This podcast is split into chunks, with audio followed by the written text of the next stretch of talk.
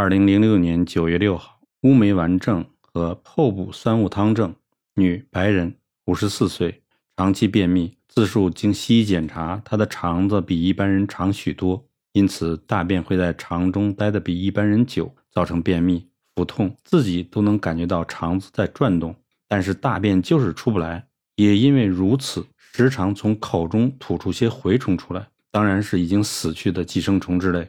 经服用西药多年至今，从未好转过。现在是越来越严重。出诊：长期便秘，小便黄，排气多，时常腹痛，口中吐虫出。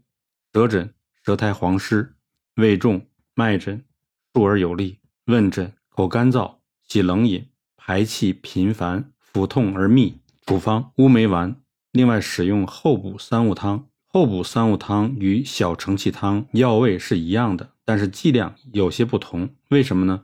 后补八钱，枳实四钱，大黄四钱，七副药吃一周，每副用六碗水去煮，去煮成两碗，早晚餐前各一碗。此案例包含两个经方在内，一是乌梅丸，二是后补三物汤。其中我已经暗示如何做出诊断。